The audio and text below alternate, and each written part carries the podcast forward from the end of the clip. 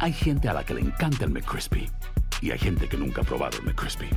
Pero todavía no conocemos a nadie que lo haya probado y no le guste. Para pa pa pa. ¿Quieres regalar más que flores este Día de las Madres? The Home Depot te da una idea. Pasa más tiempo con mamá plantando flores coloridas, con macetas y tierra de primera calidad para realzar su jardín. Así sentirá que es su día todos los días. Llévate tierra para macetas Bigoro por solo $8.97 y crece plantas fuertes y saludables dentro y fuera de casa.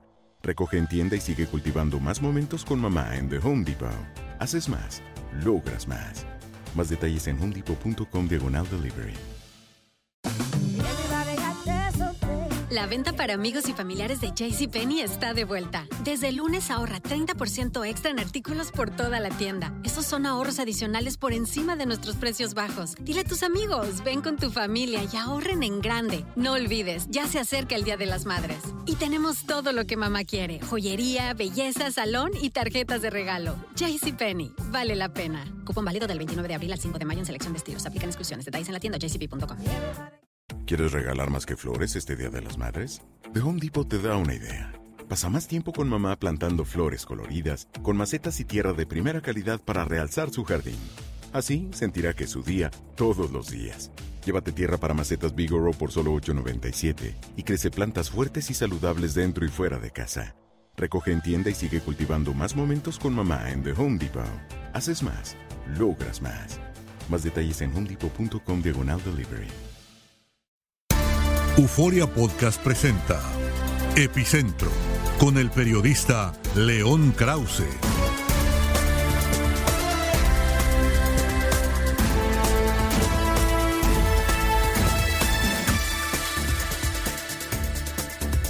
Queridos amigos, ¿cómo están? Me da mucho gusto saludarlos. Bienvenidos a una semana más de Epicentro. Un placer estar con ustedes. Soy León Krause desde Los Ángeles, California. Gracias por escucharnos.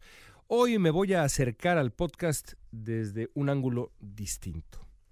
Eh, aunque hay muchos temas que se me ocurre tratar, eh, voy a eh, tomar las conversaciones que de pronto han comenzado en los últimos días en redes sociales y algunos correos electrónicos que me han llegado e incluso algunas conversaciones informales, casuales que he tenido con escuchas de este podcast para pues tocar un par de temas. Por supuesto, no podemos dejar de hablar de lo que significa el descubrimiento de que el famoso jersey de Tom Brady resultó robado por un mexicano, y no cualquier mexicano, un periodista mexicano que se había aparentemente introducido a el, pues, los casilleros del vestidor de los eh, Patriotas de Nueva Inglaterra y le había parecido muy sencillo llevarse el jersey más famoso de la historia de la NFL y ahora oso de osos se descubre que así es.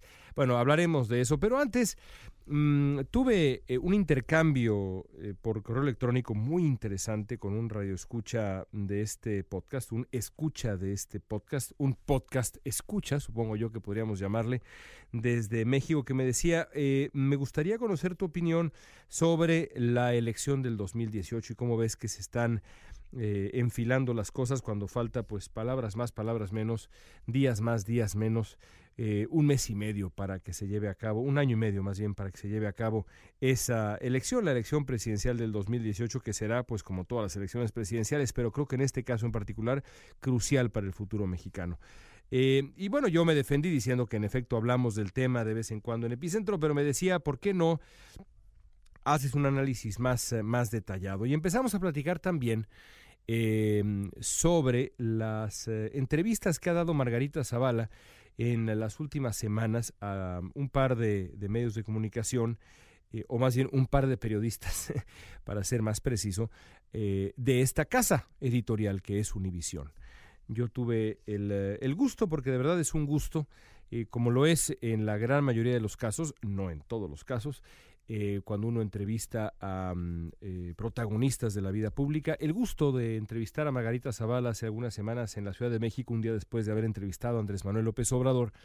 Ya hablamos de esa entrevista alguna vez eh, y algunos días más tarde, cuando la señora Zavala decidió visitar Washington, la entrevistó Jorge Ramos para el programa Al Punto. Eh, las entrevistas tuvieron algunos, algunas coincidencias, em, la, más interesante de las cuales fue el titubeo de la señora Zavala al acercarse a un tema que a mi entender será absolutamente crucial, que es su relación con el legado más oscuro o la parte más oscura del legado calderonista. Así que bueno, hay que eh, hablar del, tema porque en efecto es un momento eh, interesante. Eh, hablábamos también ya un poco de ello el, a principios de esta semana en el Universal, en la columna del Universal, en donde decía yo que Donald Trump ganó la presidencia de Estados Unidos porque tenía, y por supuesto hay explicaciones más detalladas, pero básicamente ganó porque tenía una mejor historia que contar en estados cruciales, con eh, electorados eh, particularmente cruciales, eh, indignados ante la parálisis política y económica. Es decir, explicaba yo como en términos muy generales las campañas presidenciales, pero en realidad cualquier campaña electoral se divide en uno de dos rumbos narrativos. O un candidato puede o abogar por el cambio, ser un candidato disruptivo o abogar por la continuidad venderse como un agente de cambio, un catalizador de cambio, o más bien una vía para continuar las políticas del, eh, del, partido en funciones, de la propia persona, si es que hay reelección. En fin, puede ser eh, de cambio o de continuidad, una estrategia en una campaña electoral y una campaña electoral en sí misma. Eh, Hillary Clinton, durante buena parte de la campaña presidencial, trató de colocarse como una candidata que vendía continuidad. Eh, trató de colgarse, digámoslo así, del legado de Barack Obama, en lo que desde mi punto de vista era una buena idea, porque Barack Obama se despidió siendo un presidente, pues la verdad, bastante popular. Eh, él insistió eh, varias veces que de haber podido competir una tercera vez por la presidencia de Estados Unidos seguramente habría ganado. No sé si eh, puede uno ir tan lejos, pero seguramente habría dado mucha batalla a Barack Obama y yo creo que en efecto probablemente hubiera ganado. Así que no era una mala idea para Hillary Clinton acercarse al legado de Barack Obama, pero esa estrategia se le cayó a la señora Clinton cuando entró al escenario Bernie Sanders, quien la obligó a cambiar de rumbo y tratar de, reinventarse como una suerte de candidata de cambio, un malabar muy complicado para pues un símbolo del establishment político estadounidense del calibre de Hillary Clinton. Donald Trump, por el contrario, pues tuvo la astucia suficiente como para presentarse como un candidato de transformación, primero dentro del Partido Republicano y después en la batalla contra Hillary Clinton y pues el resto es historia. En el 2018, en México, el candidato que lleva a mano, el candidato que eh, tiene hasta este momento, creo yo, las mayores probabilidades eh, de alzarse con el triunfo, es Andrés Manuel López Obrador. ¿Por qué? Bueno, desde mi punto de vista es muy sencillo y creo que esto ya lo hemos explicado alguna vez en Epicentro. Desde hace casi dos décadas, eh, López Obrador se ha presentado como un candidato eminentemente de cambio, es decir, eh, ha enarbolado básicamente, yo diría incluso esencialmente un argumento. Él dice ser el catalizador personalísimo de un cambio económico, social e incluso moral que ah, puede sacudir o sacudirá, porque él tiene la convicción de que así sería el sistema político mexicano. Yo creo que ese mensaje disruptivo no tuvo el eco que López Obrador hubiera querido en el 2006 y 2012, porque no es lo mismo enfrentarse, ser antagonista eh, del PAN que serlo del PRI. Por eso creo que en el 2018 López Obrador va a encontrar un terreno muy fértil porque el peñanietismo lleva seis años dándole la razón. El escenario, pues, es eh, eh, muy positivo para López Obrador. No podría ser mejor para un eh, candidato cuyo mensaje, a veces insisto, cuyo único mensaje es la regeneración nacional, es decir, la definición misma del cambio. El PAN enfrenta una disyuntiva eh, interesante que comienza con un problema mayúsculo que yo noté y yo imagino que si Jorge Ramos estuviera aquí en este momento diría algo parecido. Yo noté en la entrevista que le hice a Margarita Zavala. Yo entre muchas otras cosas, porque la entrevista era básicamente para conocer su opinión sobre Donald Trump y el tiempo que vivimos, así como la entrevista que le hice a López Obrador siguió más o menos la, misma línea, la encontré, digamos, lúcida, contundente, ah, incluso firme, cuando se trató de hablar de Trump y el, maltrato a los inmigrantes y demás. Es un tema que además ella conoce muy bien porque fue pionera en una serie de medidas de protección a los niños, eh, los niños migrantes cuando era primera dama. Pero esa elocuencia eh, se le escapó, se le perdió cuando traté de preguntarle, que además creo yo, y quizás está mal que yo lo diga, pero eh, es una, una, pregunta previsible cuando se trata de, de Margarita Zavala. Eh, cuando le pregunté eh, si, si, si, qué le respondería a aquellas personas que eh, seguramente durante la campaña insistirían en ligarla con el legado del calderonismo. Y entonces primero intentó una suerte como de deslinde, ¿no? me dijo que cuando fue diputada local fue diputada local, cuando fue diputada federal fue diputada federal y que cuando fue primera dama su, su labor era ser esposa del presidente. Eh, siguiendo, digamos, esa línea discursiva, le pregunté si entonces no había tenido ninguna injerencia en las decisiones de Estado tomadas desde Los Pinos, algunas de ellas muy polémicas. Y entonces trató, digamos, como de pivotear, como se dice en Estados Unidos, hacia su propia hipotética, muy hipotética todavía, presidencia, y me dijo que las decisiones de un eh, jefe de Estado las tiene que tomar el, eh, eh, de un Estado tiene que tomarlas el Estado mexicano y quien lo representa, y me dijo que cuando era, ella fuera presidenta, la responsable de esas decisiones sería ella y nada más que ella. Días después, Margarita Zavala platicó con Jorge Ramos, quien también de manera previsible, porque pues el mismo Ramos le ha hecho esa pregunta antes, le volvió a preguntar Jorge sobre su relación con el, gobierno de Felipe Calderón y Margarita Zavala ahí de verdad pues volvió a dar un bandazo, no apeló a las líneas discursivas que había usado en mi entrevista o en la entrevista conmigo, y de verdad cantinfleó a un grado que yo creo que si hubiera crecido un poquito más la famosa cantinfleada, podría haber acabado, y de verdad creo que no exagero, podría haber acabado de una vez por todas con su candidatura presidencial. A ese grado me parece que fue grave el, ah, la confusión que demostró la señora Zavala en la respuesta con Jorge Ramos. Entonces, al final queda la impresión de que Margarita Zavala no sabe todavía si su historia, si su mensaje es un mensaje de cambio, como el que evidentemente tiene López Obrador, o de continuidad, eh, ni ha asumido o quiere asumir los costos de una o de otra, de otra estrategia, porque ambos tienen costos y beneficios también. Yo, creo que si uno, si la señora Zavala, por ejemplo, dijera, eh, perdón, pero la seguridad nacional eh, no, se, no se negocia, ni y se puede debatir, se puede discutir, pero no se puede negociar y creo que cualquier medida que se toma para asegurarle al Estado mexicano el control mm, del, del, territorio nacional, primero que nada, y el y eh, la sujeción al marco legal mexicano es una decisión eh, justificable. No sé, por decir algo, Creo que hay mucha gente que diría, ahí está, está dándole la razón a Felipe Calderón, etcétera, pero habrá mucha gente que no estará en desacuerdo con ella. Después de todo, Felipe Calderón terminó su mandato con niveles de aceptación eh, bastante considerables, eh, cosa que a veces se olvida. Pero Margarita Zavala no ha definido qué estrategia va a seguir, no ha definido si quiere ser, eh, si quiere vender continuidad o, quiere vender más bien cambio si quiere romper con el, eh, lo, incluso lo peor del legado calderonista y, y, con las políticas que han continuado durante el peñanietismo, o quiere más bien eh, presentarse frente al electorado como una suerte de agente de continuidad de esas eh, políticas y de otras y de otras más.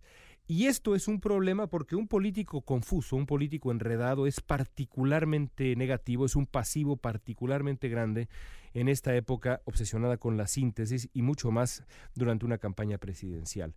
Por eso es que, respondiendo, digamos, largamente la pregunta que me hacían por, eh, por eh, correo electrónico, yo creo que hasta este momento el candidato que lleva las de ganar, precisamente por la confusión de Margarita Zavala, y porque el PRI, pues sobra decir que está, yo creo que básicamente perdido, aunque el PRI tiene muchas, muchas vidas, eh, y por la misma razón creo que está perdido. Es decir, el candidato que sea del PRI, incluso si es eh, eh, que viene de fuera del círculo del peñanietismo, ¿qué va a decir?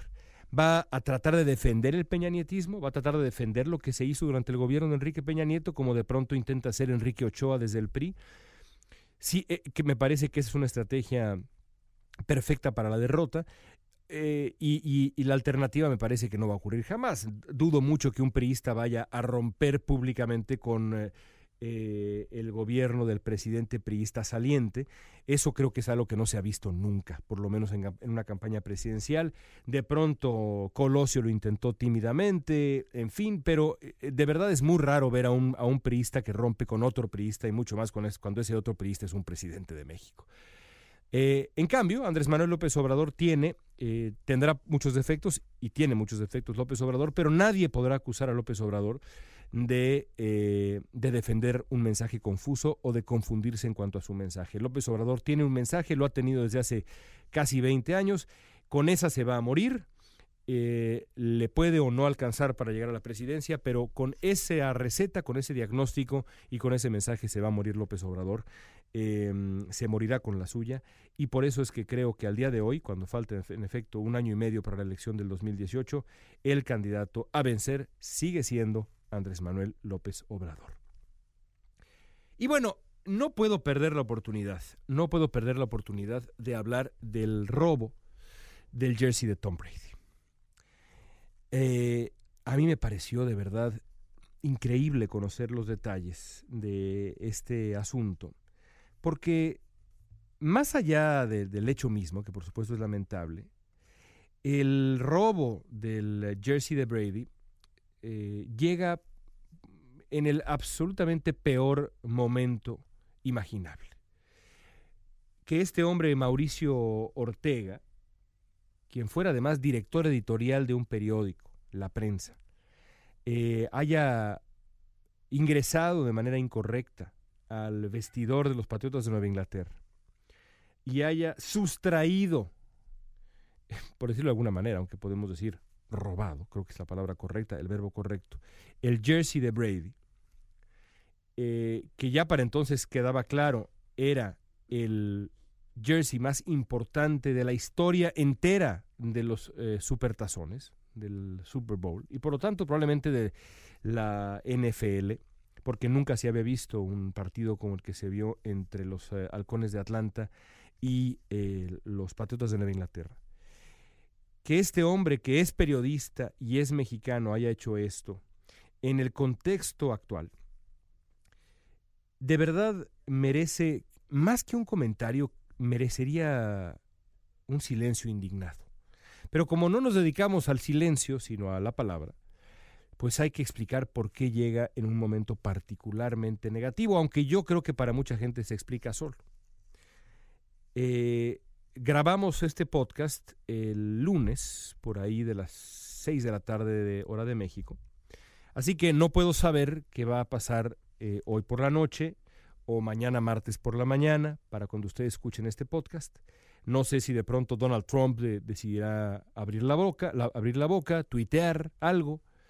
Pero lo que es un hecho es que la batalla central de los mexicanos en este momento y les puedo asegurar que la batalla central de los mexicanos en Estados Unidos en este momento es día a día darle, tratar de desarticular la retórica agresiva y profundamente injusta que ha eh, encabezado Donald Trump y que ha pero que ha desatado también desde hace un año y fracción, casi dos años ya, alrededor de la idea de que los mexicanos son, somos deshonestos. Es una idea eh, que Trump ha utilizado, como ustedes saben eh, tan bien como yo, para impulsar su carrera política y eh, es una idea sin la cual no se puede entender el triunfo de Trump en las elecciones presidenciales. Es decir, para Trump, el haber comenzado su campaña diciendo que los mexicanos somos eh, ladrones y violadores, eh, resultó, eh, tristemente por supuesto, tristísimamente, resultó una estrategia muy sensata, porque se insertó en una narrativa nativista un poco más amplia o más amplia, como ya hemos explicado aquí, que busca etiquetar, que busca identificar al otro, en este caso al mexicano, como un, un ser que no merece eh, no merece pertenencia en esta sociedad. En el caso de los mexicanos, Trump eh, insiste en que los mexicanos no merecen pertenecer a la sociedad estadounidense, los migrantes mexicanos, em, no merecen pertenecer a este país eh, eminentemente porque son deshonestos. También dice que porque se quedan con los trabajos que, otros eh, merecerían em, y le quitan eh, trabajos a los estadounidenses y demás. Pero sobre todo, Trump ha dicho y dijo en campaña incansablemente que los mexicanos somos bad hombres, los mexicanos somos violadores, somos ladrones, es decir, somos deshonestos todos los días, y yo sé que todos los días porque soy mexicano y vivo acá, pero además porque veo a, mis, a mis paisanos, hablo con ellos, les sirvo periodísticamente todos los días, todos los días los mexicanos tratan, tratamos de desarticular ese mensaje de odio tan injusto, ese prejuicio tan injusto. Por eso es tan absolutamente nocivo y dañino que este idiota decidiera hacer lo que hizo porque lo que va a conseguir, y yo no sé qué tanto crezca el asunto, pero no dudo que crecerá, porque pues no es cualquier cosa lo que decidió robarse este señor, lo que va a conseguir es, en, insisto, la era de la síntesis, en donde las explicaciones largas se pierden y lo único que importa es el golpe de la noticia, el golpe de la imagen. Va a conseguir, de golpe, insisto, fortalecer la idea de que los mexicanos en efecto somos unos descarados, eh, deshonestos, ladrones. Es increíble para mí que una persona no pueda eh, tener eh, la más mínima capacidad de reflexión antes de realizar un acto así. Tan increíble que ya no sé si me merece un comentario posterior, simplemente lamentar que haya ocurrido y que haya ocurrido en este momento. Y ojalá que esto sirva de lección también, aunque nos moleste escucharlo, para el resto de nosotros aquí en Estados Unidos, pero también a los que vengan de visita. Deben entender y debemos entender que este es el momento para estar, digamos, en nuestra mejor conducta, mostrar nuestro mejor comportamiento, demostrar que somos la mejor versión de nosotros mismos. Habrá seguramente quien me diga, ¿a quién tenemos que demostrarles nada? No tenemos que demostrarle nada a nadie. No es verdad. No es verdad. Aunque nos irrite, hay momentos para demostrar que uno es lo contrario a lo que la gente con prejuicio dice que uno es. Y eso es exactamente el momento en el que estamos viviendo nosotros. Ah, y es la carga que nos, ha, que nos ha tocado llevar en la espalda. Es una carga que yo como mexicano llevo con mucho orgullo. ¿eh? Me gusta mucho ver a mis hijos ser los más educados de su clase, los que dan las gracias, los que piden perdón, los que se portan con eh, altura, los que saben comer en la mesa. Me da mucho orgullo. Me da mucho orgullo que se diga son mexicanos y sobre todo son hijos de mexicanos. Este asunto de la educación y la importancia de ser ejemplo es algo que, créanme, la comunidad mexicana en Estados Unidos tiene muy claro. Ojalá que lo tengamos claro todos, porque este es el momento de pulir nuestra imagen y cambiar nuestra imagen para aquellos que tengan una idea distinta e injusta de lo que es ser mexicano. Es nuestro momento, nos guste o no.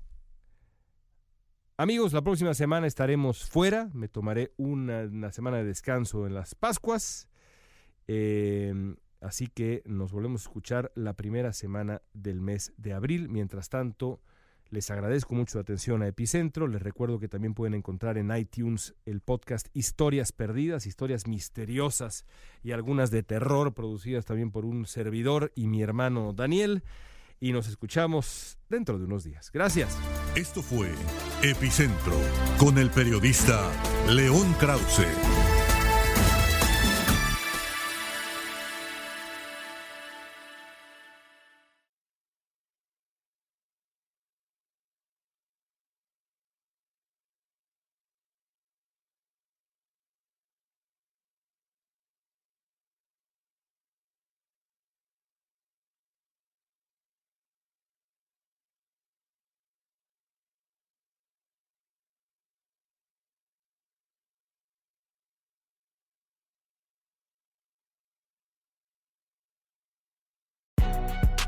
Si no sabes que el Spicy McCrispy tiene Spicy Pepper Sauce en el pan de arriba y en el pan de abajo, ¿qué sabes tú de la vida? Para, pa, pa, pa. Ahorra más en JCPenney, más tu oportunidad de conocer a Shaquille O'Neal. Este sábado 4 de mayo todos ganan durante la entrega de cupones de 10, 50 o hasta 100 dólares, solo en la tienda mientras duren. De 11 a.m. a 1 p.m., los miembros de JCPenney Rewards tendrán una oportunidad exclusiva de encestar para conocer a Shaq. Habla con un asociado en la tienda o visita jcp.com y conoce más sobre la jugada. JCPenney, vale la pena. Cupón válido el 4 de mayo en selección de estilos. Entrega de cupones solo en la tienda para mayores de 18 años. ¿Quieres regalar más que flores este Día de las Madres? The Home Depot te da una idea. Pasa más tiempo con mamá plantando flores coloridas, con macetas y tierra de primera calidad para realzar su jardín. Así sentirá que es su día todos los días.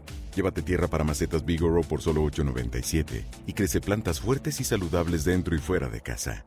Recoge en tienda y sigue cultivando más momentos con mamá en The Home Depot. Haces más, logras más. Más detalles en homedepot.com diagonal delivery.